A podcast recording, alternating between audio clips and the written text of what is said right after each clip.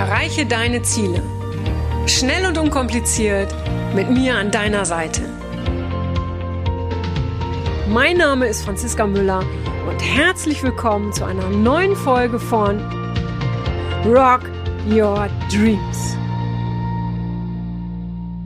Hallo ihr Lieben, bevor der Podcast gleich losgeht, ich habe heute wieder einen ganz, ganz tollen Interviewgast, äh, will ich euch noch ganz kurz etwas sagen, weil ihr werdet vielleicht verwundert sein, wenn ich den Interviewgast gleich vorstelle, sind es doch ganz andere Themen, die wir letztendlich dem Gespräch äh, ja, besprechen. Äh, weil es hat sich so viel Wunderbares ergeben und es ist wirklich ein ganz eine ganz wunderbare Folge geworden. Es geht um Selbstwert, es geht darum, ja, wie geht es jemandem, der, der sein Leben lang mit Schmerzen lebt, der trotzdem lacht, der den Humor nicht verliert und ähm, ja, wie wichtig es auch wirklich ist, sich selbst treu zu bleiben. Und auch ich bin noch ganz beseelt von diesem Gespräch.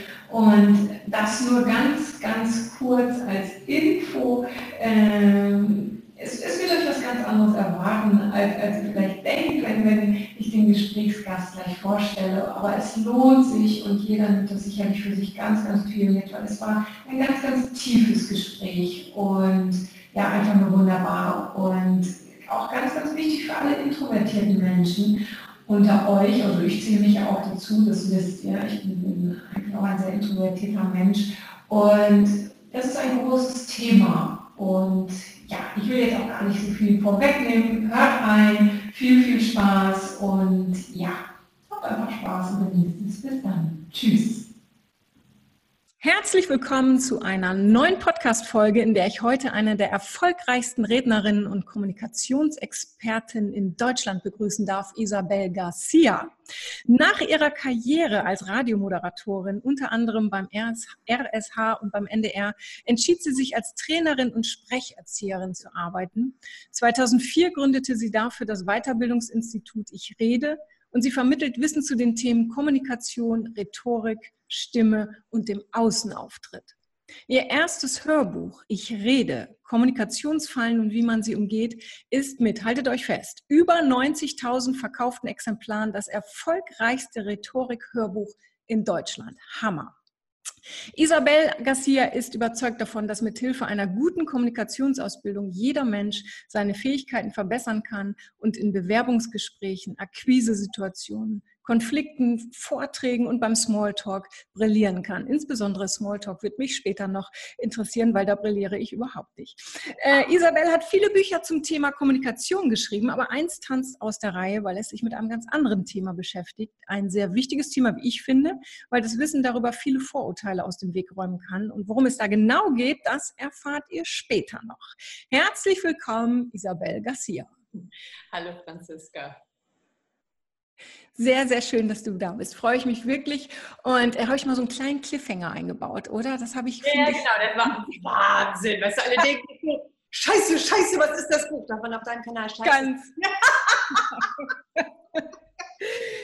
Sag mal, Isabel, du hast ja ursprünglich eine Ausbildung als Steuer, ich muss mal gucken, äh, ablesen hier Steuerfachangestellte gemacht und dann hast du Gesang studiert. Wie kam es doch, ich sag mal, zu diesem abrupten Wechsel, möchte ich mal so sagen? Ist ja doch ein anderes Gebiet, aber vielleicht irre ich mich auch. Du, der Grund, warum ich so spät das erst ausgelebt habe, ist einfach, dass ich schüchtern und introvertiert bin. Beides. Und wow. ich habe ich habe schon als kleines Mädchen habe ich meine eigene Hitparade auf dem Kassettenrekorder aufgenommen. Ich habe dann den Moderator gespielt. Ich habe die, ich habe mich selber anmoderiert. Dann habe ich mir live äh, mir erstmal überlegt, wie ich heiße. Äh, also alles spontan. Dann habe ich mir ein Lied aus den Rippen geschnitten, was es nicht gab, mit Text und Melodie und allem. Und dann habe ich noch das Publikum gespielt, dann wieder die Abmoderation an alles. Ich war alles. Ähm, insofern, ich habe mich immer schon sehr für Gesang interessiert und äh, hatte aber oder habe immer noch keinen großen Selbstwert. Und daher ähm, habe ich immer gedacht, ach Gott, ja, ne, was, was du kannst, du bist bestimmt viel schlechter als alle anderen. Ich bin sehr gut darin, mich selber klein zu reden. Ähm, es ist ja immer sehr schön im Außen zu sagen, so alle anderen behandeln mich schlecht, aber ich bin auch ganz gut und ganz groß da drin teilweise. So, insofern, also lange Rede, kurzer Sinn. Ich habe äh, also sehr früh schon immer Spaß daran, aber immer gedacht, naja, du kannst du ja nicht. Und dann habe ich erst mit 19 angefangen, wirklich Gesang zu studieren äh, nicht Gesangsunterricht zu nehmen überhaupt erst einmal. Mit 14 wurde mein Talent schon entdeckt, aber ich habe so gedacht, naja, ich bin ja nicht wirklich was Wichtiges. Und dann habe ich natürlich erst mal was Solides studiert äh, oder gelernt, eben die äh, Steuerfachangestellte und war dann Während ich diese Ausbildung gemacht habe, war ich bei einer Opernproduktion dabei. Nur so beim Chor, so ein bisschen hinten dran. Es war so von der Hochschule so eine Opernproduktion. Und dann habe ich gemerkt, die, die dort schon kurz vorm Abschluss sind, die sind gar nicht so viel besser als ich. Also, na, ja, natürlich waren sie besser, weil sie fertig studiert haben. Ich will jetzt nicht eingebildet klingen, aber es war so, dass ich gedacht habe, das kann ich auch erreichen und schaffen. Und dann habe ich eben gedacht, so, okay, die Ausbildung mache ich noch fertig, aber ich möchte gerne endlich das leben, was mir eigentlich liegt, singen. Ja. Es ist ganz spannend, ne, dass du sagst, auf der einen Seite, du, du warst, bist du heute auch noch ein introvertierter Mensch? Ja, ja. Denn man hat es nicht gehört, aber ja, ja. Äh, äh, aber ist doch spannend, dass du dann schon als Kind diese Radiosendung für dich moderiert hast und hast du die für dich alleine moderiert oder durfte die jemand hören? Nur ich. Nur, nur ich, nur für mich. Ich in meiner eigenen Welt. Und, äh, und ich war auch früher schon als kleines Kind, ich war sehr lustig, ich habe äh, Clown gemacht, ich war die Schauspielerin, aber immer im geschützten Rahmen. Also immer so engest, engste Familie, engste Freunde, wovon es irgendwie zwei, drei gab, so bei denen habe ich das gemacht. Und, und sobald dann irgendwie mehrere Leute waren, dann ist Isabel verstummt. Ich habe mit 23 meinen ersten Freund gehabt, weil ich mich vorher nicht getraut habe, Hallo zu einem Mann zu sagen. Und ich weiß, dass mir Leute immer sagen so, du bist introvertiert, ist klar, ne, und schüchtern. Aber es stimmt trotzdem. Nur weil ich es mittlerweile kann, ähm, dass es nicht immer noch in mir drin schlummert. Und das ist tatsächlich für mich auch immer noch eine große Herausforderung, auf der Bühne zu stehen, weil mir die Bühne im ersten Schritt, in den ersten Minuten ganz viel nimmt und nicht gibt. Es ist nicht so, ey geil, ich stehe im Rampenlicht, die bewundern mich, ich bin ja auch Hammer. Ja, also so bin ich nicht. Ich bin da sehr, sehr weit außerhalb meiner Komfortzone und ich habe riesengroßes Lampenfieber. Ich weiß, wie ich damit klarkomme, ne? schaffe ich alles, aber ich habe es eben. Wenn ich dann verletzt werde auf der Bühne, also wenn irgendwas nicht so klappt, wenn, wenn ähm, irgendein Rückruf kommt. Ich weiß noch, dass einmal bei einer Veranstaltung, da hatte sich der Veranstalter gewünscht, Isabel, mach mal die Moderation, aber sing auch zweimal. Du hast so eine tolle Stimme. Und dann habe ich am Anfang so ein bisschen was gesungen, habe ich eben so die Moderation gemacht und dann wollte ich so nach so einer kleinen Pause wieder singen und dann kam aus dem Publikum so, ey, aber nicht schon wieder singen! Und das, das würden ganz viele von unseren Kollegen, die auf der Bühne stehen, die, die extravertiert sind, die, die das mögen, dieses Bad in der Menge, äh, die blenden sowas sehr schnell aus. Und das, also ich kann das nicht ausblenden. Das ist für mich, in dem Moment möchte ich eigentlich weglaufen und nie wieder auf die Bühne gehen. Mache ich natürlich nicht, aber das ist so, weil ich dann sehr weit, wir wissen ja alle als Coaches und so weiter, es gilt ja immer, die Menschen nur so einen Hauch aus der eigenen Komfortzone rauszubringen. Und da ist der Wachstum möglich. Ich bin Lichtjahre aus meiner Komfortzone raus, wenn ich auf der Bühne stehe. Und ich bin nicht Lichtjahre, aber schon auch immer noch weit außerhalb meiner Komfortzone, wenn ich ein Seminar beginne. Wenn ich dann beim Vortrag nach fünf bis zehn Minuten merke, ich kriege das Publikum, dann bin ich wieder in der Komfortzone. Ähm, wenn ich beim Seminar merke, und das habe ich bisher immer geschafft oder fast immer geschafft, in meinen Anfängen vielleicht mal nicht so, ich bekomme die, ja, ich, ich, ich wir, kann, wir haben einen tollen Tag, ich kann ihnen was, kann sie bereichern, dann bin ich auch wieder in meiner Komfortzone. Aber was ist mal, wenn ich nicht so einen guten Tag habe? Kriege ich es auch hin, aber, aber dann bin ich schon lange nicht mehr so sehr in meiner Komfortzone. Und daher ist es für mich bis heute eine große Herausforderung. Und, äh, und allein schon, als du mich angekündigt hast mit, was hast du irgendwie gesagt, erfolgreichste Kommunikations, da hätte ich ja schon, äh, da würde ich am liebsten nur noch rot werden und sagen, das war's, Franziska, können wir gleich abbrechen. Das, oh. Dabei du bist es ja, sonst, sonst hätte ich es nicht gesagt, aber, aber ich, ich kann schon nachvollziehen, wie du dich fühlst. Und ich finde es wirklich, ich bin so dankbar, dass, dass du das so offen alles sagst, weil ich weiß, dass das genau das ist, was, was den Zuhörern oder Zuhörerinnen hilft. Weil die denken, jeder, der auf der Bühne steht, ist eine, ich sage jetzt mal, Rampensau und ist extrovertiert, dem geht's gut, der ist selbstbewusst und Selbstwert ist auf höchster Skala und alles ist super. Ja, und, und ich habe ja damals bei, beim Fernsehen gearbeitet und wie, wie viele Schauspieler ich dort erlebt habe oder Moderatoren, die auf die Bühne gegangen sind, die, die vorher, die, die haben gezittert hinter der Bühne. Das glaubt dir niemand. Ja. Und, und ich frage mich, macht dich das vielleicht auch aus? Weil du hast gesagt, du gehst eben nicht so damit um, wie, wie andere Redner, an denen etwas abprallt. Du hast noch Lampenfieber. Du, du gehst aus deiner Komfortzone. Du machst das nicht um, wow, super geiler Applaus, um den zu bekommen. Macht dich das vielleicht auch aus und bringt das, transportiert das vielleicht was, was ganz anderes, was viel tieferes, was mehr ankommt vielleicht sogar?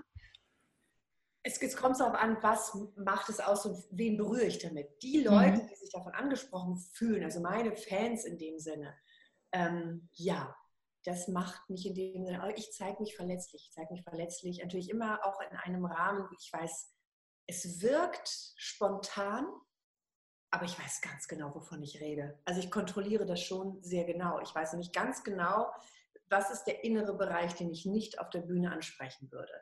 Ähm, aber ich spreche eben so drumherum. Ja, also zum Beispiel auch in meinem ein Buch, worüber wir ja noch reden. Ich, ich ver, verstärke es. Ja, sehr gut. Da habe ich, ähm, da ich zum Beispiel auch drin geschrieben, dass es bei mir eben in der Kindheit ähm, sexuelle Übergriffe gab. So, und dann beschreibe ich eine kleine Situation. Aber ich weiß auch ganz genau, worüber ich nicht rede. Und es war eben in dem Moment wichtig, davon zu reden, weil es in dem Moment einfach, es war, es ergab einfach ganz viel Sinn, es musste da rein meines Erachtens. Mhm. Das mache ich nicht, um mich, ne, um mich jedem zu zeigen. Ja, das hat mich schon sehr viel Überwindung gekostet. Aber dann weiß ich eben ganz genau, okay, das erzähle ich und dann bin ich auch fein damit. Insofern kann ich es auch dir erzählen und allen anderen erzählen. Ja, gab's. Aber was, wer, wann, wie, so, wie lange, das, das geht niemandem was an. Das ist dann mein geschützter Bereich. Also ich überlege mir eben sehr genau, ähm, was ich eben erzähle und was ich nicht erzähle. Ähm, und trotzdem öffne ich mich eben sehr ich bin im, in Seminaren, ist es so, dass die Leute, habe ich gerade gestern wieder gehabt, dass zwei Teilnehmer dann gesagt haben, ähm, ich, ich habe mich noch nie so bei einem Seminar geöffnet und so viel Privates erzählt. Und sie sagt, das liegt sicherlich auch an der Gruppe, aber es liegt auch an dir. und ich äh, höre ganz häufig, war unsere Gruppe nicht ganz besonders, wo ich dann sage, ja. Aber ich denke so, das bin dann schon ich das, also zum Großteil, natürlich ist es auch die Gruppe, ich will jetzt nicht äh, die Lorbeeren allein anheimen, aber es bin auch ich, die diese Plattform schafft. Und auf eine unaufgeregte Art und Weise, ohne ein Drama draus zu machen, ohne selbst zu heulen oder sowas oder einen Jammerpool zu eröffnen, ähm, einfach von mir erzähle und, und mich auch mit meinen Schwächen zeige. Und das macht die Leute mutig, es eben auch zu machen. Und ich weiß noch ganz genau, als ein lieber Kollege, der Kräuter, äh, der kam mit seiner ganzen Mannschaft zu einem Vortrag von mir. Und dann hinterher wollte er eigentlich nur noch mal kurz mit mir sprechen, aber er kam nicht zu mir durch, weil es so eine lange Schlange war und Leute mir so viel erzählt haben. Ich so dachte, ey Leute, es stehen noch Leute drumherum, überlegt euch genau, was ihr sagt. Ja, sich so geöffnet haben, so viele Fragen gestellt haben. Dann hat er gesagt, so, bei ihm ist es so, die Leute kaufen ohne Ende am Ende, ja, und die machen eben auch Fotos und, und, und, und, und. Aber dass die sich in dieser Tiefe, da in diesem ungeschützten Rahmen vor mir öffnen, also vor ihm öffnen, das hat er so nicht. Also insofern macht es mich besonders. Ich finde, Dirk Kräuter ist besonders, absolut besonders auf seine Art und Weise. Ähm, verdient auch deutlich mehr als ich. Ähm, also insofern, was ist besonders? Verstehst du, jeder hat was anderes Besonderes, aber ich denke mal, diejenigen, die auch eher introvertiert sind, diejenigen, für die habe ich zum Beispiel auch das Buch Die Bessersprecher geschrieben.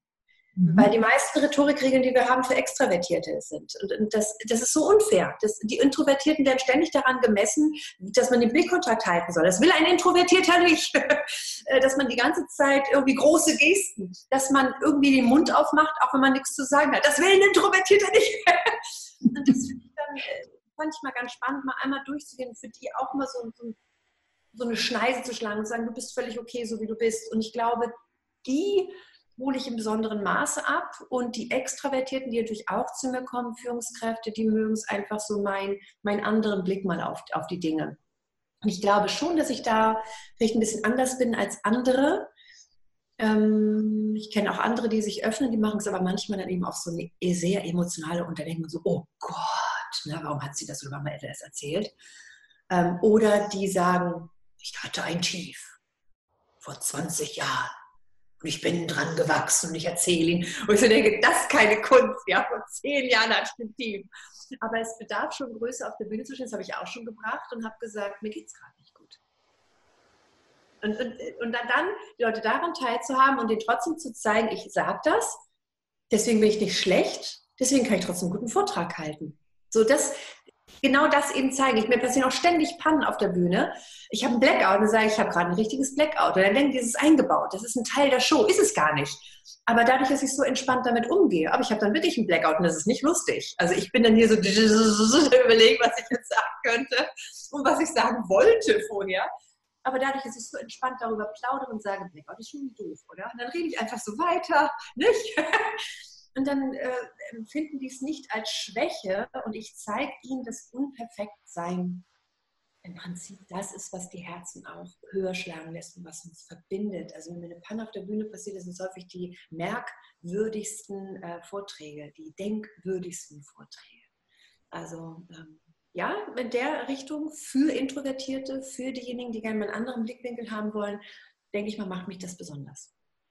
Absolut, weil, weil du hast es schon ganz oft angesprochen, du zeigst diese Verletzlichkeit und ich glaube, gerade in der heutigen Zeit ist es so, so wichtig, Verletzlichkeit, äh, sich selber überhaupt zu erlauben und sich dann zu erlauben, diese auch zeigen zu dürfen. Und ähm, wie, wie, ja, wie wichtig findest du Verletzlichkeit jetzt nicht nur auf der Bühne zu zeigen, sondern im allgemeinen Leben, weil oder auch, sag mal, in, in einem Job, ja, weil, weil da spielen ja auch die meisten eine Rolle und ja nicht sagen, mir geht's nicht gut oder was auch immer. Wie wichtig findest du es da, ja, im Job vielleicht sogar die Verletzlichkeit zu zeigen? Ich finde es wichtig, also um auch wieder auf das Buch anzuspielen, wo ja viele gesagt haben, wie konntest du das schreiben? Du verwässerst deine Marke. Und ganz im Gegenteil, ich fühle mich endlich wirklich als Ganzes. Weil ich vorher ein, ein Großteil, ein, ein Teil, der mich sehr beschäftigt, eine, eine Krankheit erwähnt habe und versucht zu vertuschen, dass ich die überhaupt habe was äh, anstrengend ist, was schwierig ist, was es, finde ich, für mich noch viel schlimmer macht. Insofern fühle ich mich jetzt eher so als Ganzes und ich habe mich damit verletzlich gezeigt, aber ich finde gerade über dieses Ich sag es, mache ich mich eher unverletzbar. Denn dann, wenn, wenn, wenn ich zum Beispiel, keine Ahnung, jetzt sage, aktuell wiege ich ungefähr 30 Kilo, als ich schon mal in anderen Videos gewogen habe oder eine ganze Zeit lang gewogen habe.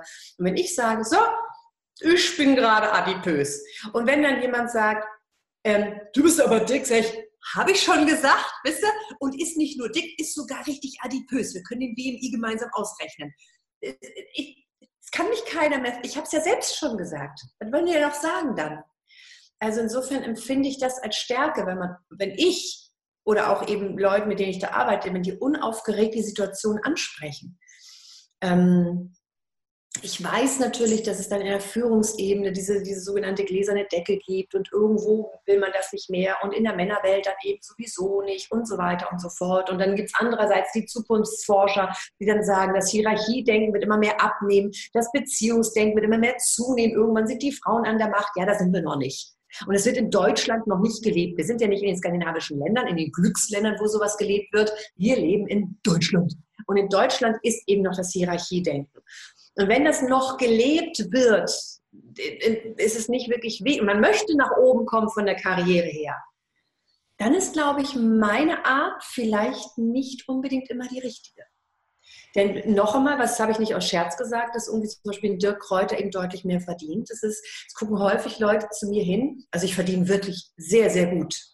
Und trotzdem, wissen wir eben in der Branche, kann man ja richtig absahnen ähm, verdienen Kollegen eben teilweise das doppelte, dreifache oder sowas. Und, ähm, und da werde ich ja manchmal so angeschaut, so, wieso, du bist so viel besser, das ist jetzt subjektiv, ne? besser oder genauso gut, wieso verdienst du das nicht? Also gut, erstens, weil es mir nicht so wichtig ist, es geht mir am allerwertesten vorbei, aber zweitens eben auch genau aus diesem Grund, weil ähm, ich da eben, ich bin da eben anders und ich entspreche nicht, ich bediene nicht das Klischee was noch in Deutschland gelebt wird. Und nicht jeder kommt mit dieser Andersartigkeit klar. Ne? Also wir wissen offiziell, Schwarz-Weiß-Denken ist für den Arsch. Äh, und trotzdem wird es eben häufig beigebracht. Und in den Kommunikationsregeln ist es, es, sprüht vor Schwarz-Weiß-Denken. Und ich hole die Leute in die Grauzone. Ich sage ihnen nicht, wo sie ihre Patscherhändchen hinpacken sollen. Ich sage, ja, wo hast du denn privat? Wollen wir mal gucken, was passt zu dir? Bei manchen ist es toll, wenn die sich gar nicht bewegen. Bei manchen ist es toll, wenn sie sich ganz viel bewegen. Was passt zu dir? Das ist natürlich Arbeit. Wäre ja viel schöner, wenn ich mal mit Schwarz-Weiß-Denken kommen würde und sagen würde, hier, Hände dahin, Gesicht so, Augen so, Handdruck so. So, ist alles geklärt. Ähm, ich glaube, langfristig hilft es nicht. Das ist meine Überzeugung. Ich weiß, dass andere Kollegen andere Überzeugungen sind. Ich glaube, es ist viel besser, als wenn ich an mir arbeite, eben mich verletzlich zeige, meine eigene Körpersprache finde, auch wenn sie eben nicht dem Genre und den Regeln und der Mode im Moment entspricht. Es ist aber mehr Arbeit, sich darauf einlassen, sich in einer Grauzone bewegen. Und das will nicht jeder.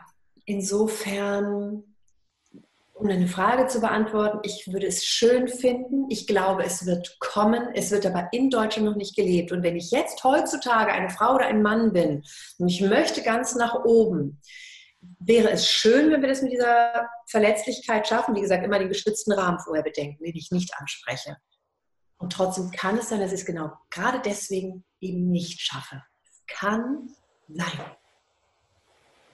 Wie, wie bist du mit, mit äh, Verletzlichkeit, wie bist du damit umgegangen, als die Leute dir gesagt haben, oh, jetzt nicht nochmal singen oder was auch immer, oder, oder wenn da irgendwelche blöden Zwischenkommentare kommen? Wie, wie gehst du damit um, weil es dir eben nicht so leicht fällt? In dem Moment auf der Bühne souverän. Ich habe mhm. ja Improvisationsschauspiel auch studiert. Da weiß ich ganz genau, wie man damit umgeht. Ich, äh, ich greife die Situation auf. Also ich spreche zum Beispiel und sage so, ja, schon doof, oder? Da kommt eine Moderatorin und singt doch auch die ganze Zeit. Das ist wirklich, aber wissen Sie, ich bin so selbstverliebt, ich muss einfach singen. Also ich, ich mache Humor auf mich selbst. Ähm, übertreibe komplett, greife das auf, verpacke spielerisch, humorvoll praktisch dann meine Situation äh, das, was eben ein Otto macht, ein, ein, ein Otto Walkes eben und ein Harpe Kerkeling eben früher auf der Bühne gemacht hat. Ich nehme eben das Angebot aus dem Publikum, greife es mit auf und dadurch bin ich auch wieder weniger angreifbar. Und es gibt mir eben Selbstsicherheit. Und äh, wenn ich es einfach nur ignorieren würde, würden alle denken, so, oh, die ist aber unsouverän damit umgegangen. Ich ignoriere es nicht. Also ich nehme es meistens, nehme ich den Ball mit auf. Ähm, ich weiß es gar nicht mehr ganz genau, wie ich in der Situation da reagiert, aber das ist das, was, wie ich normalerweise damit umgehe. Ähm, und danach verkrieche ich mich in mein Hotelzimmer und habe hoffentlich irgendjemanden, den ich anrufen kann und wo ich heulen kann. Und das meine ich ganz mhm. ernst. Ich, ich weine dann. Mhm. Weil, ähm, weil, weil ich einfach Lichtjahre außerhalb meiner Komfortzone war, was ich eben vielen Menschen nicht rate. mhm. Ähm, so, es lernen echt hart und ich bin gut auf der Bühne, ich mache es gern, ich habe einen wahnsinnigen Spaß daran, nicht auf der Bühne zu stehen, sondern die Menschen zum Lachen zu bringen oder zum Schweigen, zum Nachdenken und sie ein bisschen vielleicht beseelter, bereicherter, erfüllter nach Hause zu schicken. Das erfüllt mich wahnsinnig. Und deswegen mache ich das. Also ich ähm, ja, ich, ich mache es einfach klar, auch ein kleiner Teil von mir ist auch narzisstisch veranlagt und steht gern auf der Bühne, aber der kappelt sich natürlich immer mit dem introvertierten Teil. Daher äh, ist das wirklich für mich nicht so leicht. Und dann bin ich erstmal traurig, dann gucke ich es mir ganz genau an, dann weiß ich aber auch ganz genau, okay, warum hatte ich das denn verletzt? Mhm. Okay, einer deiner Werte ist Anerkennung. Das hat sie dir jetzt eben nicht gegeben. So, kann sie was dafür? Nein. Darf sie das sagen? Ja, natürlich. War es in deinem Wertesystem respektlos? Ja. Hat jeder dein Wertesystem? Nein. Also dann gehe ich eben so ein bisschen ne, und relativiere das, gehe so ein bisschen auf die Metaebene, schaue mir das alles ganz genau an und weiß am Endeffekt, weil Selbstverantwortung für mich einfach sehr, sehr wichtig ist. Ich weiß, dass es im Endeffekt ich bin. Ich kann die anderen nicht ändern. Ich kann eben gucken, wie kann ich damit umgehen und es geht je nachdem, wie ich drauf bin, geht es mir mal oder ging es mir mal besser, mal schlechter. Also zum Beispiel eben, also einer der wichtigsten Menschen in meinem Leben war mein Vater und war, weil er eben Ostermontag verstorben ist. Und, äh, und in der Zeit, also auch gerade jetzt noch, wo ich noch voll in der Trauerphase drin bin, da verletzt mich sowas mehr. Ähm, bin ich gerade total glücklich mit meinem Papa, als ich da im, im Januar bei ihm war, ihn gepflegt habe und alles schön war und ich noch dachte, boah, der lebt noch zehn Jahre. Da hättest du mich mit so einem Satz nicht verletzt. Also es hängt ja an mir und es ist mir eben bewusst. Wenn ich also mich verletzt fühle, dann weiß ich, ich habe nicht genug auf mich geachtet. Mhm. Und, und, trotzdem gehst du immer wieder auf die Bühne und begibst dich, ich sag mal, in Gefahr. Also ne, es ist ja für einen selbst, wenn man so rausgeht aus der Komfortzone, wie eine Gefahr. Äh, was, was, was treibt dich da an, Isabel? Sind es die Menschen, denen du hilfst? Ist es für dich so eine Brücke, irgendwie rauszukommen, dich immer wieder herauszufordern? Was ist es? Weil das ist ja schon, du gehst da wirklich ein großes Risiko ein, weil, weil teilweise leidest du halt hinterher echt, ja. Äh, was treibt dich da an, immer wieder? Leider Gottes, dass ich zu hart mit mir selber bin, glaube ich. Mhm. Ich habe einen ganz großen inneren Antreiber und ich äh, merke jetzt erst, wie hart ich mit mir selbst ins Gericht gehe. Also, dass ich, ich, ich, ich bin ganz häufig schon halb mit einem Fuß im Burnout gewesen und, äh, und dann immer so, nee, nee, nee, nee, nee, wir machen ja weiter. Ne? Und Hauptsache, den anderen geht es gut und jetzt weitermachen. Hier, komm, bei, bei, äh, kneift die Arschbacken zusammen, geht schon irgendwie da bin ich sehr gnadenlos mit mir. Ich habe äh, wirklich, eigentlich seit ich mit dem Gesangsstudium mit 24 angefangen habe, habe ich kaum Urlaub gemacht. Also mhm. selten, wirklich sehr, sehr selten. Nicht einmal im Jahr oder sowas, alle paar Jahre mal. Ähm, Wochenende? Weißt du, wie man das buchstabiert? Also ich weiß es nicht ganz genau. Gibt es das noch? Ich, das gab es früher mal. Also ich glaube, das gibt es gar nicht oder? Früher gab es mal Wochenende und so. Und, und ich bin gerade jetzt, und deswegen ist es ganz spannend, du hast gerade gefragt, warum machst du es immer noch? Ich bin gerade jetzt aktuell dabei, mich aus der Öffentlichkeit zurückzuziehen. Mhm. Also ich, ich werde es nicht mehr so häufig machen. Ich habe jetzt schon alle möglichen Social-Media-Kanäle gelöscht, obwohl ich ja überall war. Ich werde jetzt noch Facebook und äh, Pinterest auch noch löschen. Und da, wo ich eben bleibe, ist YouTube. Mein Podcast werde ich weitermachen und, ähm, und Xing das ist so, also jetzt ohne Werbung machen zu wollen, das sind einfach, für diese drei Kanäle habe ich mich entschieden. Und mehr mache ich nicht. Ich werde also durch die Gegend reisen, ohne ein Foto zu machen. ohne Selfie, ohne, guck mal, wo ich bin, ich, ich, ich rocke Köln, sondern einfach nur da sein. Ähm, das, das entspannt mich schon sehr. Und dann habe ich aber auch so gedacht, ich war so lange immer so ganz knapp vor dem Burnout wieder einigermaßen erholt. Und bevor ich mich aber richtig erholt habe, war ich schon wieder zu viel gemacht, mir wieder zu viel zumutet. Und im Moment denke ich, ich brauche tatsächlich mal eine Auszeit. Ich möchte mir aber kein Leben nehmen, sondern ich werde jetzt einfach mal ein paar Jahre ähm, komplett downsizen. Ich weiß nicht, vielleicht mache ich so fünf Trainingstage oder vier im Monat und dann war es das. Und dann werde ich Vormittags werde ich dann noch ein bisschen Büro machen, ein bisschen Podcast aufnehmen, E-Mails beantworten und ab zwei werde ich mein Handy ausschalten. Und es wird, ich werde nicht mehr erreichbar sein. Ich werde alles komplett mal so, auch die Kosten und so weiter, es wird alles gedownt, also alles weg. Nur noch ich und, äh, und wenn, wenn man mich buchen will, dann kann man ja auch noch auf den nächsten Vormittag warten. Und wer nicht warten kann, der bucht einfach jemand anderen, denn ich will ja sowieso nicht mehr so viel arbeiten. Und insofern kann es gut sein, dass ich in Zukunft nicht mehr so häufig angefragt werde wegen Vorträgen, weil ich im Prinzip weißt du selbst, ne, wenn ich nicht mehr auf allen Kanälen spiele, das große Rad drehe, ich habe ja alles gemacht. Ich habe ja meine Online-Akademie, ich habe einen eigenen Hörbuchverlag, ich habe ständig, ich habe im letzten Jahr zwei Bücher geschrieben, zwei Hörbücher aufgenommen. Ich bin nicht mehr ganz dicht.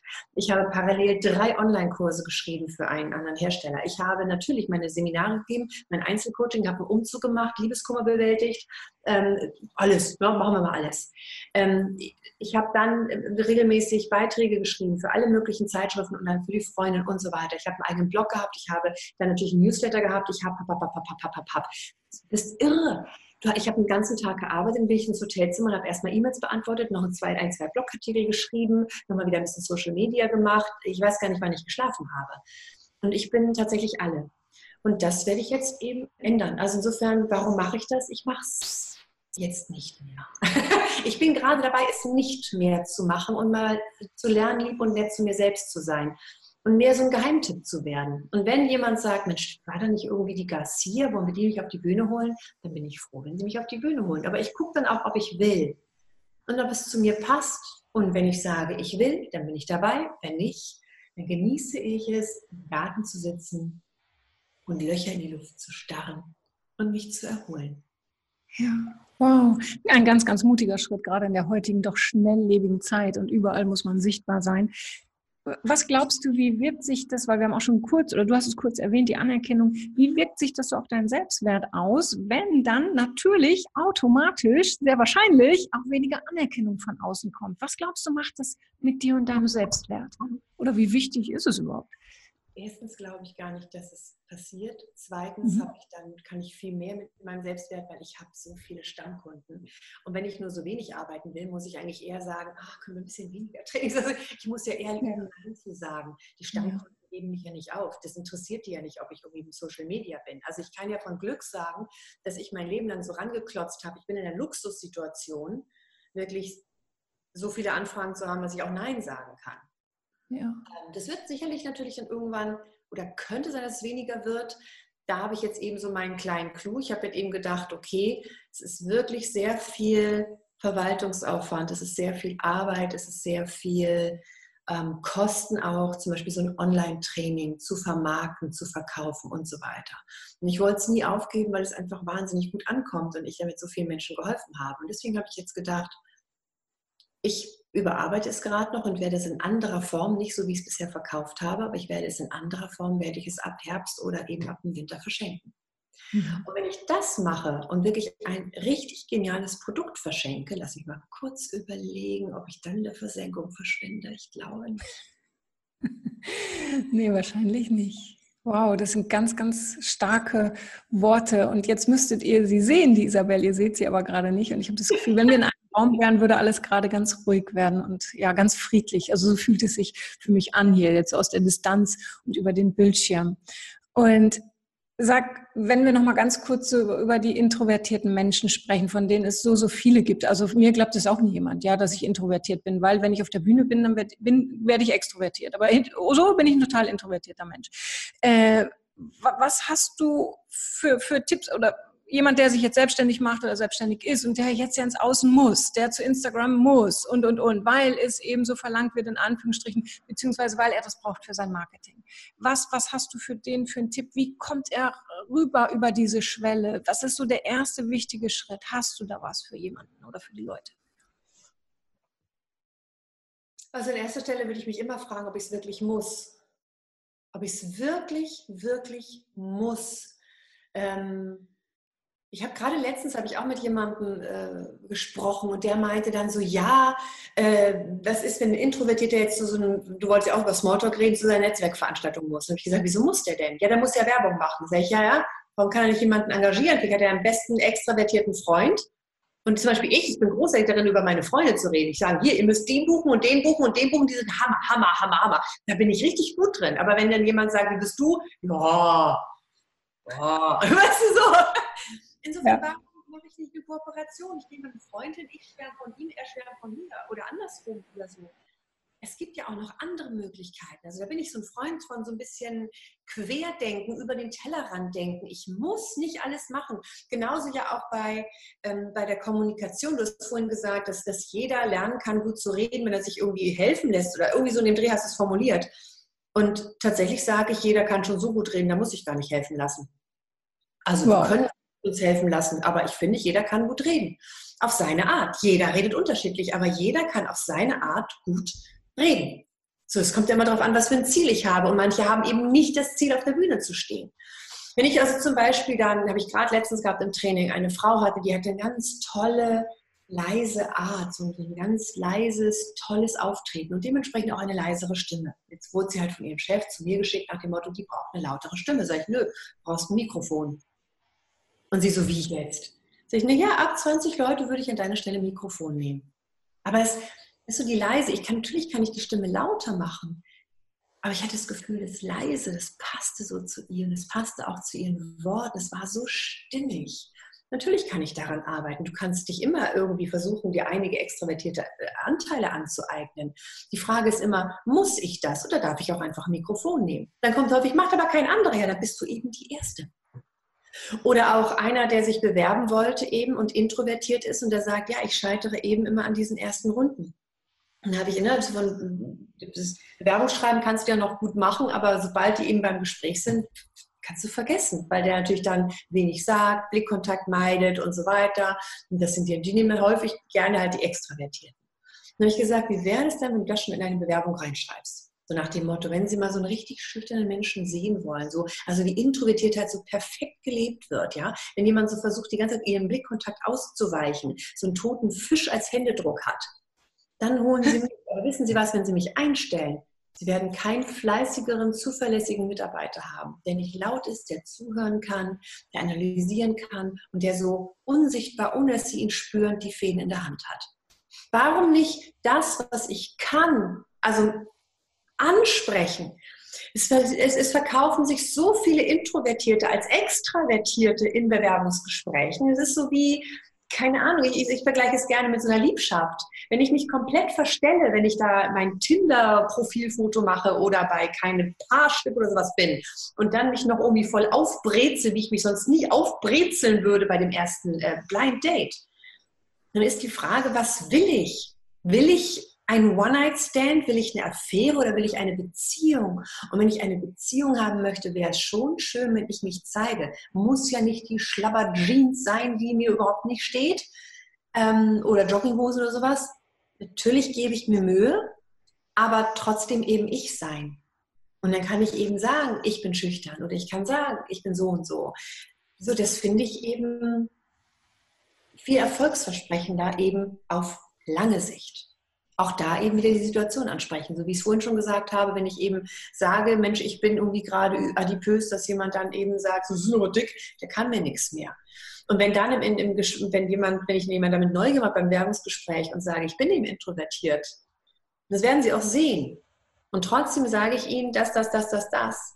Das geht bei mir super dann mache ich den vielleicht im besten Fall neugierig, weil die wenigsten sich das nämlich trauen. Die verkaufen sich extravertiert. Und dann überstehen sie vielleicht die Probezeit nicht, weil sie das nicht können, weil sie nicht extravertiert sind. Und das finde ich auch so spannend, dass eben ganz häufig mir auch in Trainings Leute geschickt werden, so nach dem Motto, ja, Frau Gassi, ich soll Führungskraft werden.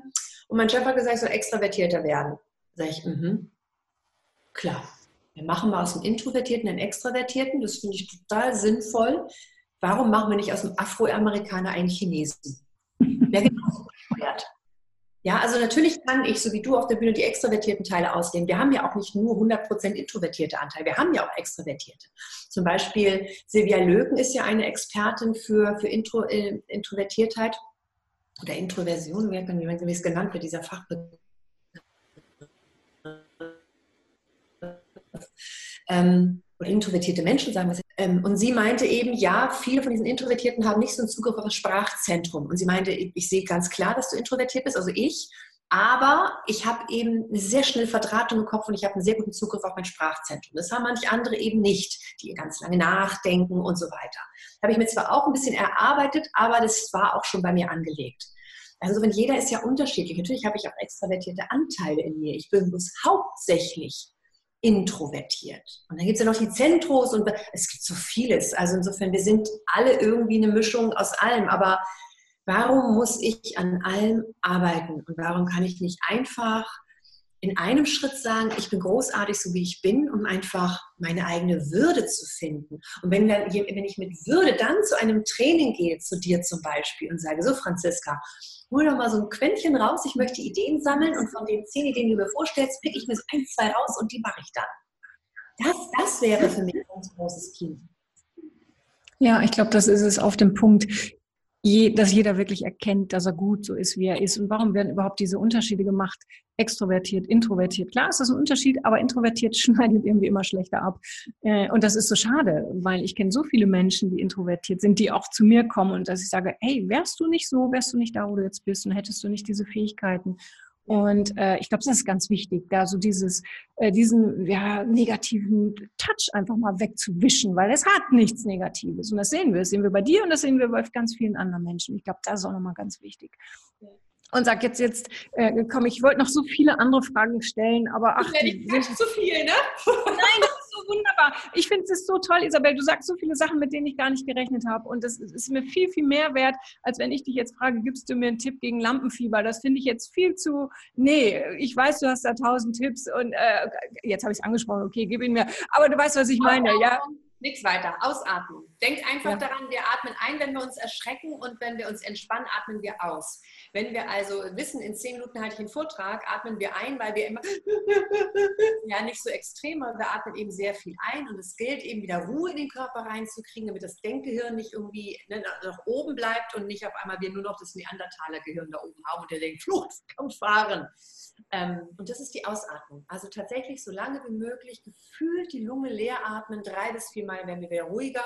Ist der Vortrag immer noch oder das Kundengespräch, das Konfliktgespräch, äh, das Gespräch mit der Schwiegermutter, Papa, Kindern, wie auch immer, diese schwierige Situation immer noch fünf Minuten entfernt, immer nur auf die Ausatmung konzentrieren.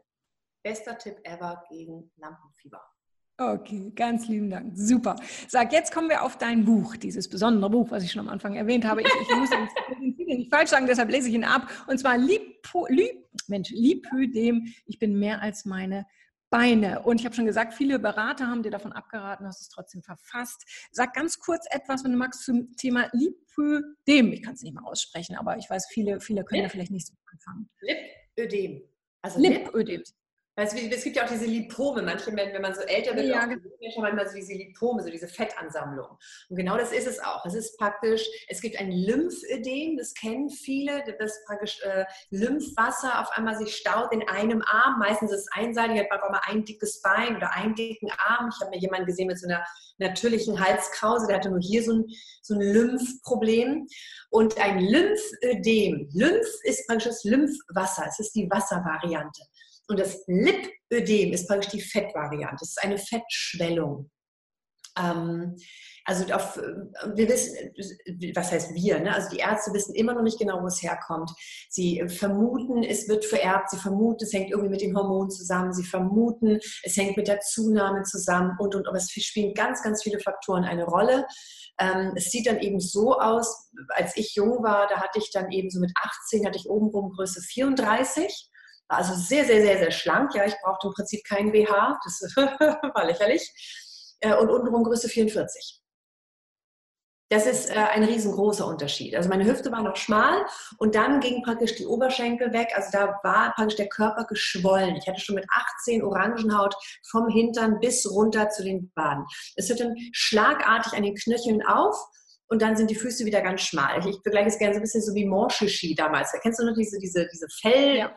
Tiere und die waren dann überall Fell. Also ich bin jetzt nicht so behaart wie dieses, dieses Tier, aber einfach nur dieser Körper und auf einmal waren dann so Hand und Füße waren so ganz schmal so eben raus. Und so ist es bei mir eben auch oder bei Leuten, die ein Lipödem haben.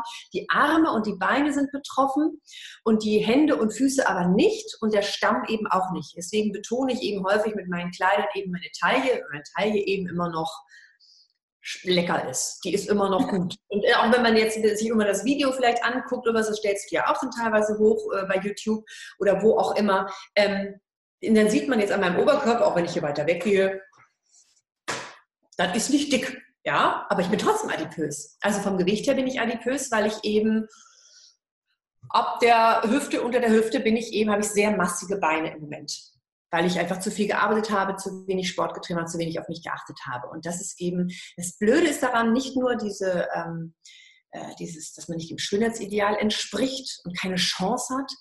Ähm, man kann mit Sport und mit Ernährung was tun, aber deutlich schwerer, dieses reine Lipödemfett kriegt man mit Sport und mit Ernährung nicht weg. Also man kann sich irgendwie schlanker kriegen, man hat dann immer irgendwie ein, zwei kleine Größenunterschied. Man hat immer diese, diese, also die meisten zumindest so eine Orangenhaut. Also wenn, wenn man jetzt wirklich ganz, ganz viel macht, das ist wahrscheinlich krass.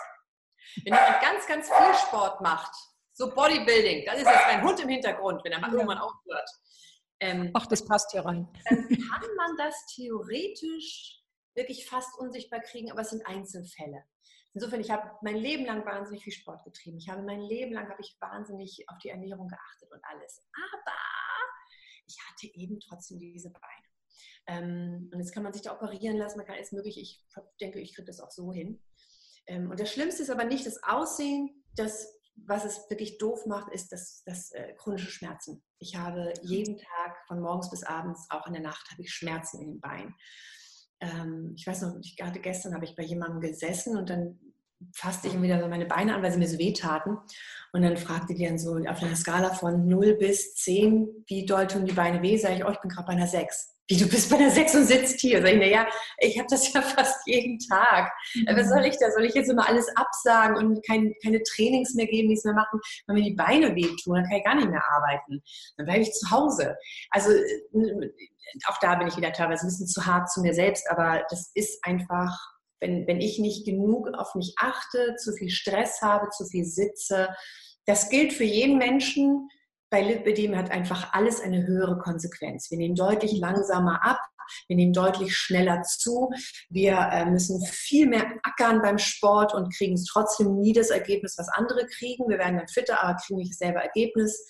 Ähm, ja, Stress wird sich auf uns, also ich kann innerhalb von zwei Monaten kann ich 15, 20 Kilo zunehmen, so gar kein Ding.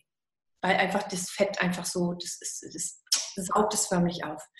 Ähm, und ich kann es aber lange nicht so schnell abnehmen. Das, beim Abnehmen bin ich ja langsamer als jeder andere, beim Zunehmen bin ich schneller. und das ist natürlich schon irgendwie insgesamt dann nicht so leicht. Wie geht man mit der Psyche damit um? Wie gehe ich damit um, wenn ich dann auch noch, noch mit dieser Krankheit und eh schon als schüchterner, introvertierter Mensch damit dann noch eben auf der Bühne stehe? Meistens habe ich es eben irgendwann früher in den Griff bekommen, aber eben häufig mit einer Essstörung. Also teilweise eben, wenn ich da mit 60 Kilo wirklich sehr, sehr dünn auf der Bühne gestanden habe, habe ich da noch voll meine Essstörung ausgelebt. Da gibt es unterschiedliche Formen, wie ich das gemacht habe, aber ähm, da war ich voll drin. Denn ich habe es teilweise geschafft, 60 Kilo zu halten, auf eine sehr gesunde Art und Weise, aber das war eher selten. Es war häufig eben eher, dass ich komplett runtergehungert habe. Und, und du hast das Buch geschrieben, obwohl dir alle abgeraten haben. Hast du es Du hast auch am Anfang gesagt, das war, du hast nicht Befreiung gesagt, du hast was anderes gesagt. Äh, du bist angekommen dadurch, glaube ich, hast du gesagt, ja. ne? durch das Buch. Ja. Hast du hast es? Ich, ich fühle mich einfach mal als ganze Person. Ja. Dass ich nicht mehr einen Teil von mir leugne und, und wegschiebe und so tue, als ob er nicht da wäre. Ich habe ja noch bis vor kurzem immer jeden Tag High Heels oder fast jeden Tag High Heels getragen, weil ich dachte so, ja, streck dir meine Beine noch. Und ich habe da die Schmerzen gehabt, das kannst du dir nicht vorstellen. Ja. Weil, weil die Beine eh schon wehtun. Und dann noch High Heels, das ist, das ist nicht feierlich. Ich habe danach teilweise zwei, drei Stunden heulend auf dem Hotelzimmer gesessen, weil ich diese Schmerzen nicht mehr ausgehalten habe. Ähm, und das tue ich mir eben nicht mehr an. Ja, dann bin ich jetzt eben fülliger und ich habe eben flachere Schuhe. Vielleicht mal so ein kleiner Absatz, aber eben keine High Heels mehr. Insofern, ich fühle mich ganz satt. Entschuldigung, jetzt habe ich dich unterbrochen. Was wolltest du gerade fragen? Ach, das weiß ich nicht mehr, weil ich bin so das weiß ich jetzt nicht. Obwohl mir alle abgeraten haben. Ach so, genau. Was, was, was hat dich, äh, äh genau, hast du es hast für dich geschrieben oder hast du es für die anderen geschrieben? Weil du hast auch geschrieben, du hast selber nie so wirklich Lektüre darüber gefunden. Oder ist es auch so, um, um wirklich, ich habe es am Anfang gesagt, Vorurteile auch so ein bisschen zurückzuschrauben, weil viele Menschen, ich, ich, ich weiß das von mir früher, ich habe in der Klinik gearbeitet und habe ich auch mal gesagt, Mensch, kann auch mal ein bisschen weniger essen. Also ich war da 18 oder so, ja, also entschuldigt es nicht, aber äh, und dann irgendwann habe ich erfahren, äh, äh, das war damals, war das entweder war es ein Lipödem oder ein Lymphödem, ich weiß es nicht. Und seitdem war ich, oh mein Gott, wie böse. Und wie viele Menschen gibt es, die Menschen verurteilen, nur weil sie dicker sind, aber sie wissen nicht, hey, dahinter steckt was ganz anderes. Hast du also aus welchem Grund hast du es geschrieben? Das waren jetzt wieder so viele Fragen in einer, sorry. Kein Ding. Äh, oh, es gibt so viele Gründe. Ich wollte sie immer mal schreiben, weil ich dachte, es gibt es nicht ich habe mich immer davon abhalten lassen irgendwann habe ich so gedacht, ach komm, ich lasse mich nicht mehr davon abhalten. Ich schreibe das jetzt. Also auch unter anderem, wenn ich unterstützt wurde, auch eine Kollegin, Annette auch Schwelg, die hat eben auch auf einmal ein Buch über eine Krankheit geschrieben oder über mit chronischen Schmerzen umgehen, habe ich gedacht, boah, cool, dass sie es macht. Und dann hat meine Assistentin eben, mit der ich auch befreundet bin, die hat dann gesagt, Isabel, komm, wenn Annette das kann, dann kannst du das jetzt auch. Und dann dachte ich, yay, ich schreibe das. Und dann bin ich eben ins Internet gegangen und habe ich aber mal gesehen, äh, es gibt zig Bücher darüber, es gibt zig Selbsthilfegruppen, es gibt überall Foren und so weiter und so fort. Okay, man braucht, also ich muss kein Buch mehr schreiben, braucht die Welt nicht mehr. Habe dann aber gemerkt, dass das sich alles widerspricht und dass entweder teilweise sehr stark gejammert wurde, oh Gott, mein Leben ist vorbei, ich habe ein. Oder, äh, also ohne lösungsorientiert. Natürlich haben wir mal ein Recht zu jammern und, und die Schmerzen sind doof und ich, ich will auch nicht, dass man die ignoriert, aber wir wissen beide, dass Jammern auf Dauer echt wenig bringt. Ja, so, also insofern, das war eine blöde Idee. Und dann war es so, dass ich auf einmal, je mehr ich recherchiert habe, gemerkt habe, dass da sehr viele Ärzte da draußen sind, die sich gerade eine goldene Nase daran verdienen, dass Mythen sich verbreiten und, und ich das Gefühl habe, dass die, dass die es auch lenken, dass sie verbreitet werden. So nach dem Motto, Motto Sport und Ernährung bringt nichts und es stimmt nichts nicht. Und natürlich kann ich ganz viel damit erreichen. Und ich meine, ich mache ja auch nur Sport und Ernährung nur für die Beine. Ich mache es ja auch für den Kopf und so, ne, um fit zu sein. Also natürlich kann ich damit was erreichen. Und äh, Mentaltraining und Therapie und aus der Essstörung raus. Und äh, also es gibt so viele Bausteine, die ich da machen kann. Aber, und dann wird gesagt, es wäre eine fortschreitende Krankheit, die wird immer schlimmer. Es wird den jungen Frauen dann so eingeredet, teilweise ich eine 14-Jährige oder von einer 14-Jährigen gehört habe, die schon fünf Schönheitsoperationen hinter sich hatte. Fünf. Mit 14, wo der Körper noch gar nicht ausge, ausgewachsen ist. Ab 18 okay, ja, aber mit 14, das finde ich ist kriminell, ist meine Meinung, verantwortungslos, absolut. Ähm, und, aber ich kann es verstehen, wenn so einem 14-jährigen Mädchen dann diese Horrorbilder gezeigt werden von 300 Kilo Frauen, die mit ihren Fett fetten Beinen, die richtig so Beulen haben, nicht mehr aus dem Bett rauskommen und denen praktisch der Hintern abgewischt werden muss. Natürlich wollen sie nicht so enden. Das ist aber im Promillbereich. Ähm, und ja, die können auch nichts oder wenig dafür. Trotzdem kann der Großteil, der ein Lipödem hat, sehr wohl einiges dafür tun, die äh, Schmerzen eben zu reduzieren. Oder manche schaffen es sogar, die Schmerzen komplett loszuwerden. Entweder mit Sport oder mit Ernährung oder mit Mentaltraining oder, oder, oder. Es gibt da eben viele Möglichkeiten. Aber diese Ärzte sagen, nee, es hilft alles gar nichts, es wird immer schlimmer. Also so schnell wie möglich operieren lassen, bitte dreimal absaugen. Ja, das, das Lipödemfett muss abgesaugt werden. Und nicht nur eine Operation, es müssen die drei sein, kostet ungefähr zwischen 18.000 bis 30.000 Euro, aber es sind sicher wohl mal wert, nicht? Und dann wird gesagt, danach ist die Krankheit für immer und ewig weg. So, und laut meiner Recherche ist sie nicht für immer und ewig weg. Und ähm, ich habe bei, bei, den ganzen Büchern, die darüber geschrieben wurden, habe ich das Gefühl, die meisten haben gar nicht wirklich recherchiert. Die haben einfach nur sind von einem Jammer-Selbsthilfeforum zum nächsten. Es gibt gute Selbsthilfeforen und es gibt eben die, wo du sofort rausgeschmissen wirst, wenn du es auch nur wagst zu sagen, ähm, seid ihr sicher, dass es fortschreitend ist? Tschuck! Äh, äh, warum kann ich hier nichts mehr schreiben? Wieso bin ich hier raus? Bist du draußen? Wieder hat jemand eine andere Meinung? ich weiß, eine Kollegin oder eine Bekannte auch, die hat abgenommen mit Lipidem und dann wurde sie sofort aus allen Foren rausgeschmissen. Ey, es ist so fies, man weiß doch, dass es nicht geht, wahrscheinlich hast du gar kein Lipidem, das ist eine Frechheit, ja, das ist ein, ein, ein, ein du spuckst uns praktisch ins Gesicht damit. Ähm, ich habe ein Lipidem und ich habe abgenommen. Voll, aber du kannst dann auch nichts mehr sagen, weil du einfach überall gesperrt wirst. Und das alles kann ich nicht wirklich nachvollziehen. Ich, ich, wollte gute Recherche, was ich ja nun als Radiomoderatorin oder als, weil ich auch redaktionell gearbeitet habe, eben kann. Und auch weil ich schon viele Bücher geschrieben habe. Ich wollte aufklären, ich wollte eben es, ja, Wege zeigen, wie ich auch mit Lipidem gut leben kann, dass ich im Moment eben mehr wiege als sonst, liegt komplett in meiner Verantwortung, es liegt nicht am Lipidem wird dadurch noch schlimmer, die Schmerzen dadurch schlimmer, aber es liegt in meiner Verantwortung. Ich könnte was dagegen tun und werde jetzt ja auch wieder, das ist einer der Gründe auch, warum ich eben mich aus der Öffentlichkeit verabschiede, um mich und meinen Körper wieder in den Griff zu bekommen. Also es liegt in meiner Verantwortung. Und das finde ich eben auch ganz wichtig. Den Frauen, es gibt fast vier Millionen Frauen da draußen, die ein Lipödem haben, Mut machen. Äh, und, und ich denke mal, das ist mir auch gelungen, weil mir wirklich viele Frauen auch geschrieben und gesagt haben, boah, als ich die Diagnose Lipödem bekam, da habe ich gedacht, mein Leben ist vorbei. Und dann lese ich dein Buch und bekomme endlich mal Mut. Das ist das erste Buch, was, was, was mir auch mal Mut macht, dass ich selber auch irgendwas machen kann und jetzt nicht irgendwie einen Kredit von 20.000 Euro aufnehmen muss. Vor allen Dingen gibt es da keine Garantie. Ich habe eben auch von Frauen gehört, die hatten nach fünf Jahren, obwohl sie diese drei Operationen gemacht haben, schlimmere Beine als vorher. Und die Schmerzen waren wieder da. Bei manchen waren die Schmerzen nach einem Jahr wieder da. Es wird versprochen, die Schmerzen wären für immer und ewig weg, wie ein amputierter Blinddarm. Der kommt ja auch nicht wieder oder der käme ja auch nicht wieder. Doch, das Lipödem ist ja nicht weg. Es ist eine chronische Krankheit und niemand weiß, wo es herkommt, wie es genau zusammenhängt. Wie kann da jemand denken, mit dreimal Fett absaugen, ist es weg? Ähm, ist es nicht, wir schrauben die Krankheit im besten Fall um 20 Jahre zurück. Und ich finde eben, ich finde es toll, wenn Frauen sich operieren lassen. Das sollen sie sehr gerne machen, aber ich würde es eben fair finden, wenn die Ärzte vorher aufklären. Und es tun die eben meines Erachtens nicht ausreichend. Zum Beispiel auch das Mentale. Ganz viele Frauen sind noch in der Essstörung komplett drin, ähm, werden dann operiert Und wenn dann irgendwas passiert, Job verloren, Beziehungsprobleme, fangen sie wieder an zu essen, die chronische Krankheit ist da, zack, und dann sieht es schlimmer aus als vorher. Prost Mahlzeit. Und dann bezahlt natürlich keine Krankenkasse mehr. Bezahlt sowieso selten die Krankenkasse. Und ich finde, vor diesem Drama Fett absaugen wäre wichtig zu sagen, bitte lass dich begleiten, wie auch immer, Coach, Therapeut, keine Ahnung was. Geh aus der Essstörung raus.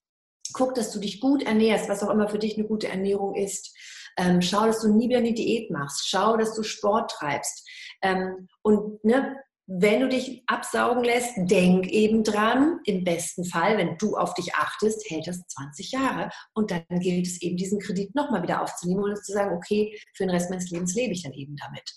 So, wenn eine gute Aufklärung wäre, wäre ich absolut dafür. Und deswegen habe ich das Buch eben beschrieben. Denn je mehr ich recherchiert habe, desto mehr war ich fassungslos über diese, diese Lügen, die mit Absicht verbreitet werden, um sich selbst eine goldene Nase zu verdienen und wie schamlos sie das machen. Da gibt es einige Ärzte, die rennen von einer Talkshow zur nächsten und rennen durch Spiegel TV und überall und verbreiten diesen Blödsinn und, äh, und machen da Frauen, bringen sie in diese Zwangslage, ja, Ernährung kann ich nicht machen. Weißt du, wenn du jemandem sagst, Ernährung bringt nichts, was macht der? Der frisst, natürlich frisst der. Der isst die Schokolade, weil er sagt, ist ja eh egal, können dir nichts, bringt dir nichts. Und noch einmal, wir ernähren uns auch nicht gesund oder bewegen uns und versuchen uns fit zu halten, nur wegen der Beine sondern des ganzen Körpers. Also da, also da habe ich sehr gehakt und deswegen fand ich es sehr, sehr wichtig, obwohl es auch immer so viele Bücher gab und jetzt sogar noch mehr Bücher gibt, weil es im Moment dank äh, ja durch die Medien geht, das Lipödem, ähm, fand ich mein Buch dann doch sehr, sehr wichtig. Absolut, und ist auch sehr lebensnah geschrieben. Und ich glaube, es, es ich, ich finde, äh, das sollten nicht nur Menschen lesen mit einem Lipödem, sondern ich finde es einfach so sehr spannend und äh, ja, empfehle das wirklich sehr, sehr gerne weiter. Unter anderem äh, gibt es auch äh, ein, ein Kapitel, da geht es um äh, Sexpraktiken. Da müssen wir jetzt nicht näher drauf eingehen, aber das habe ich gelesen und ich gedacht, okay.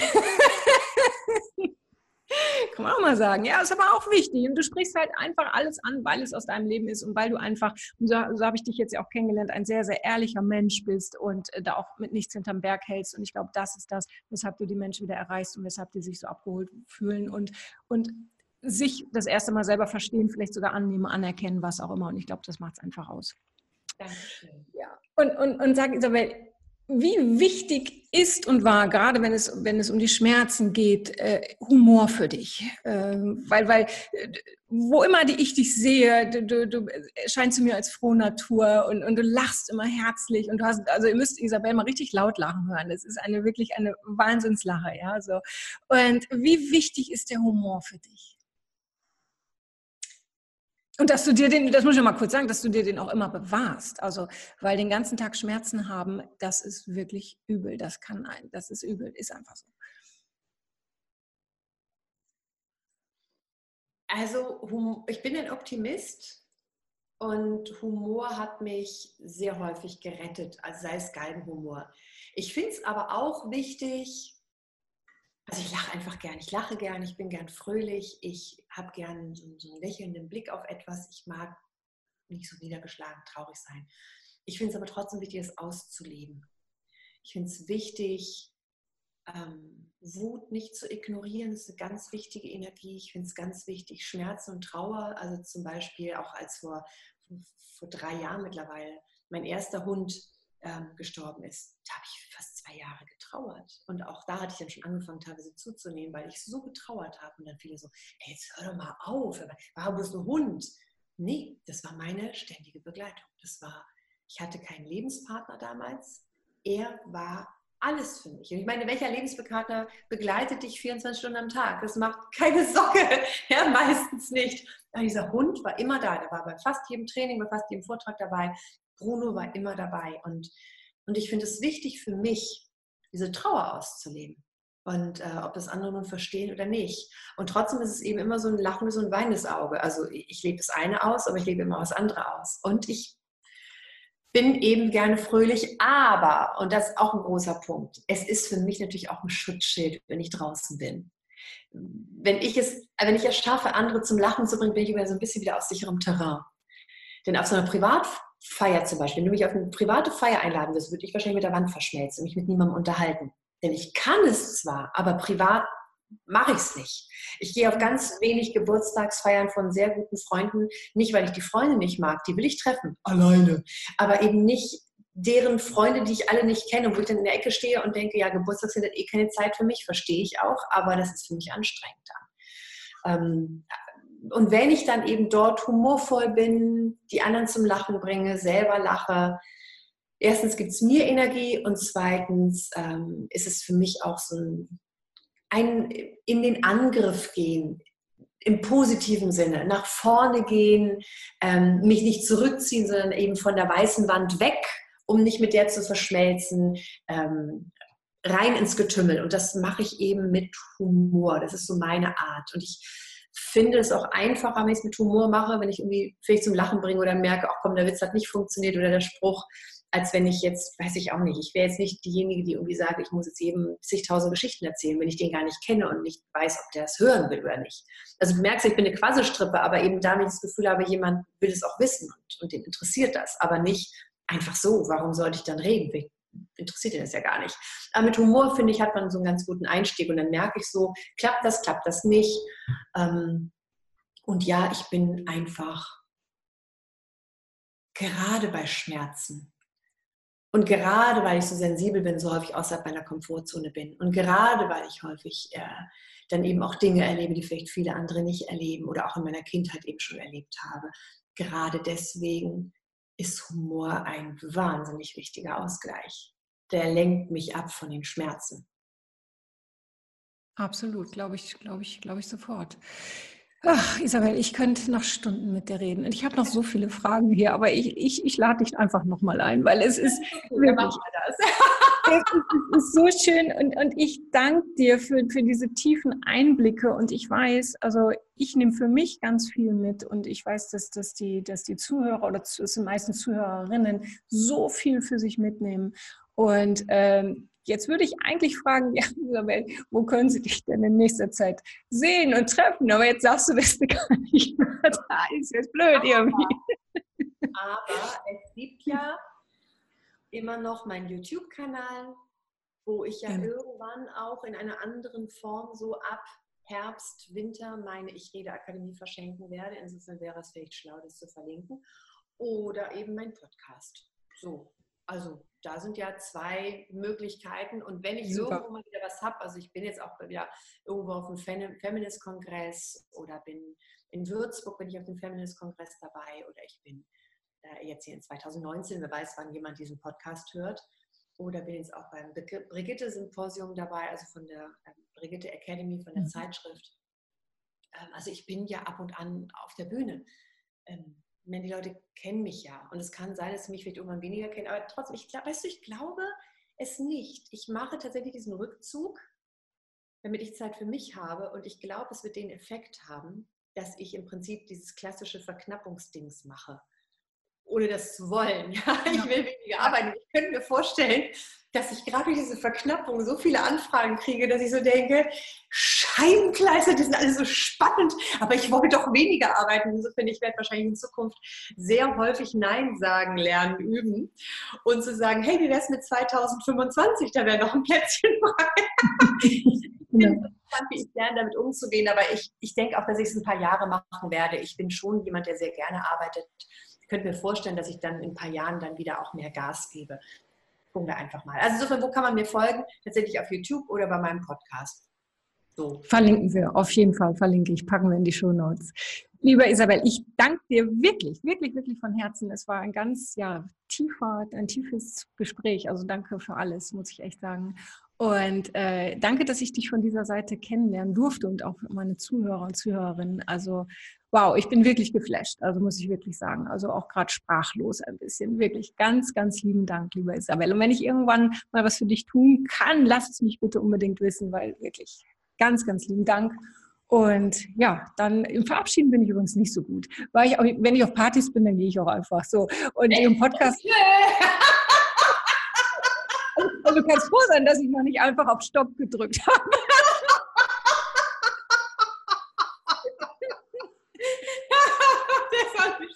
weißt du, du kannst mir gefallen tun, lad mich einfach wieder ein, weißt du, dann müssen wir ja. uns auch nicht verabschieden. Dann machen wir jetzt einfach einen Cliffhanger und sagen, und da Genau, genau. Weißt du, dann müssen wir einfach die nächste Folge immer wieder reinschalten. Super, liebe Isabel. Ganz, ganz lieben Dank nochmal und hab eine schöne Zeit und ich bin ganz gespannt, ja, was sich jetzt da bei dir verändert, wie es dir damit geht. Und das wird, wird einfach nochmal ein ganz neuer Lebensabschnitt, glaube ich, werden. Und äh, ja, ich bewundere dich für, für den Mut, aber manchmal muss es einfach sein. Und ja, alles, alles Liebe wünsche ich dir. Und dann drücke ich jetzt nach meinem Tschüss quasi ganz in Ruhe auf den Stoppknopf. Tschüss, liebe Isabel. Das war's auch schon wieder mit dem Rock Your Dreams Podcast. Wenn dir das gefallen hat, dann lass mir doch dein Abo da und gib mir gerne eine 5-Sterne-Bewertung. Ja, und wenn du weitere Themenwünsche hast, dann schreib mir gerne an podcast at franziska-müller.com. Bis zum nächsten Mal. Ich freue mich auf dich. Deine Franziska Müller.